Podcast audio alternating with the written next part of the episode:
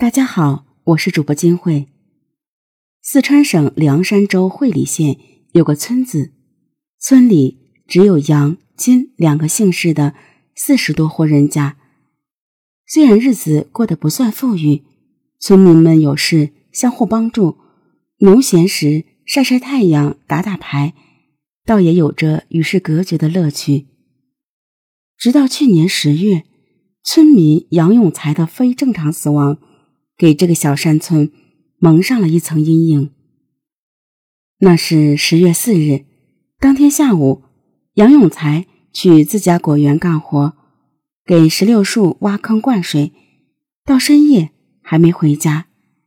妻子梁丽想去找杨永才，又因为天黑不敢独自前往，就给杨永才的姐姐打电话，央求他一起去果园看看。姐姐杨梅了解杨永才，他老实本分，没有不良嗜好，做完活绝不会不回家，到处乱跑。所以杨梅听说老弟下午是去抽水灌溉后，当即有种不祥的预感。他会不会抽水掉到水窖里了？杨梅赶紧叫上儿子儿媳和梁丽一起去果园寻找杨永才。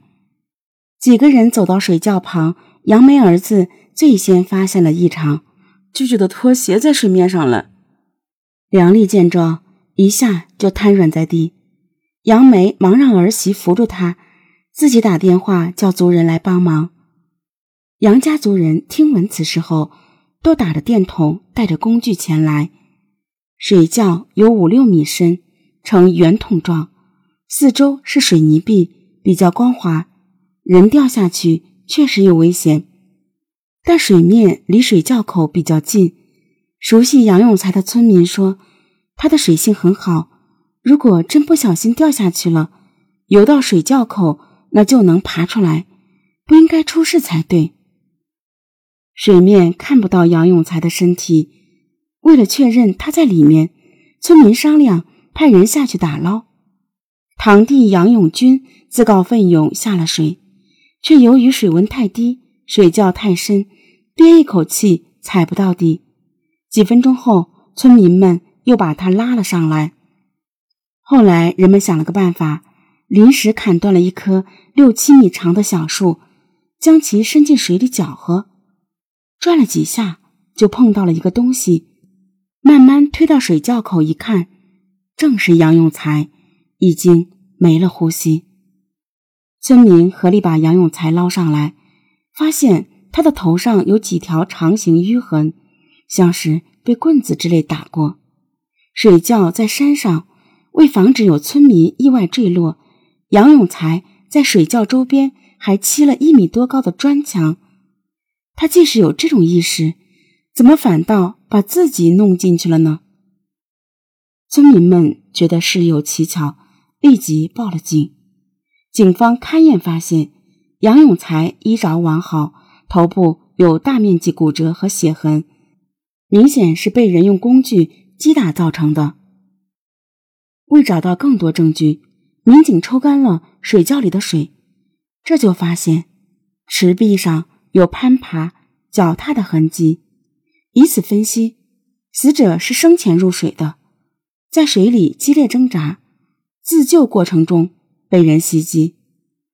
后来，法医的鉴定证实了这一猜测。杨永才系头面部被钝性物多次击打，致重度颅脑损伤，合并溺水窒息死亡。杨永才身上带着的两千多元钱现金没有丢失，警方又从池子里捞出了他的摩托车钥匙和手机，这说明凶手杀人的目的不是图财。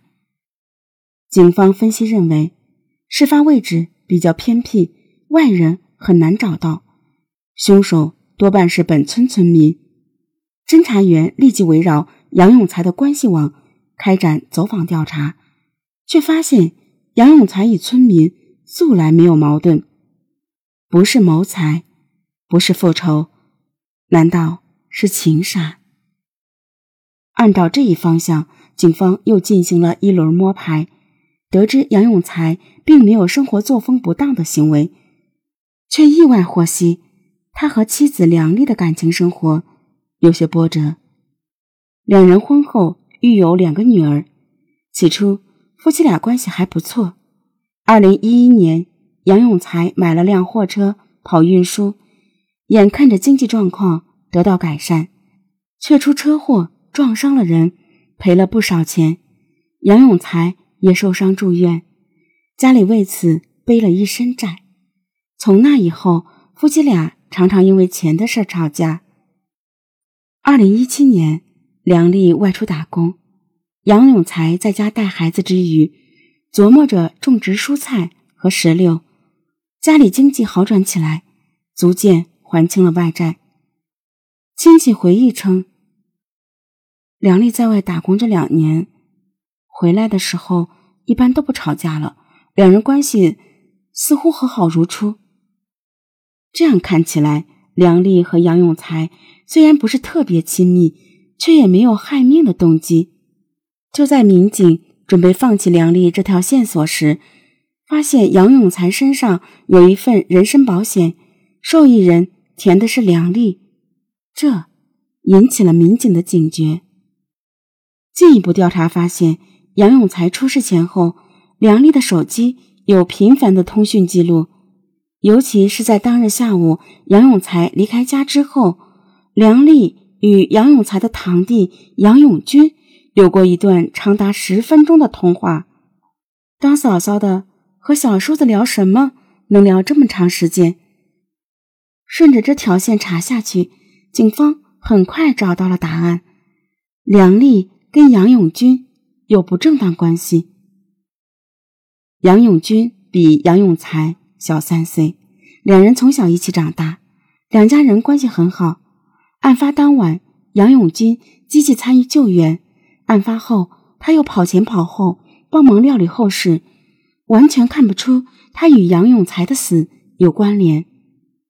主办侦查员也有顾虑，他们是很亲的堂兄弟，会下得了这个手吗？当排查了所有不可能情形之后，剩下的那个。无论多么不可思议，它都是真相。经查，案发之时，所有相关人员都能找到不在场证明，唯独杨永军没有。十月七日，杨永才入土埋葬，族人聚在他家吃席。宴席结束后，亲友散去，只留下几名至亲帮梁丽收拾碗筷。杨永军也在其列。民警悄悄进入院子，将二人控制带走。从被捕的那刻起，杨永军的精神就垮了。面对审讯，他几乎没有抵抗，就如实交代了杀害堂哥的犯罪事实，揭开了案件的真相。当年杨永才出车祸住院后，照顾两个孩子和种地的活儿，全都压在了梁丽一个人身上。堂弟杨永军出于好意，经常过来帮帮梁丽干活，还借了一万元给他家。一来二去，两人就逾越了道德底线，厮混在了一起。世上没有不透风的墙，时间长了，村里开始传出他俩的风言风语。为了避嫌，二零一七年，两人一前一后外出打工，对家人分别说了两处地方，结果。都去了重庆，过起了同居的日子。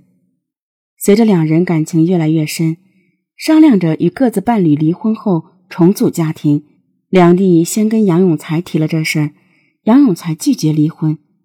杨永军这边倒是干脆，三下五除二就办了手续。杨永军离婚后，时常催促梁丽。二零一九年四月，梁丽再次回老家劝说杨永才。可杨永才不闹也不骂，就是不同意离婚。梁丽看着杨永才的模样，也有些于心不忍，就给杨永军说：“我有两个女儿，咱俩还是算了吧，我可以给你钱补偿。”为了和梁丽在一起，杨永军已经离了婚，没了退路。他不允许梁丽半途而废，就回到老家，试图说服梁丽。两人见面后，梁丽又改了主意，愿意和杨永军过日子。于是，在两人的商议下，一个歹毒的计划产生了，把杨永才推进水里淹死，造成失足落水溺亡的假象。之后，两人一直等待着合适的时机。指事发的十月四日，杨永才去石榴地浇水，梁丽感觉机会来了，就给杨永军打电话，让他赶紧下手。当晚。杨永金赶到事发地，假装偶遇杨永才，两人一起走到水窖处，趁其不备，一把将杨永才推了下去。老实的杨永才在水窖中苦苦哀求堂弟说：“只要把我拉上去，我就当什么事都没发生，我和梁丽离婚也可以。”然而，红了眼的杨永军无情地拒绝了他，捡起地里的一根木棍。不停砸向堂哥。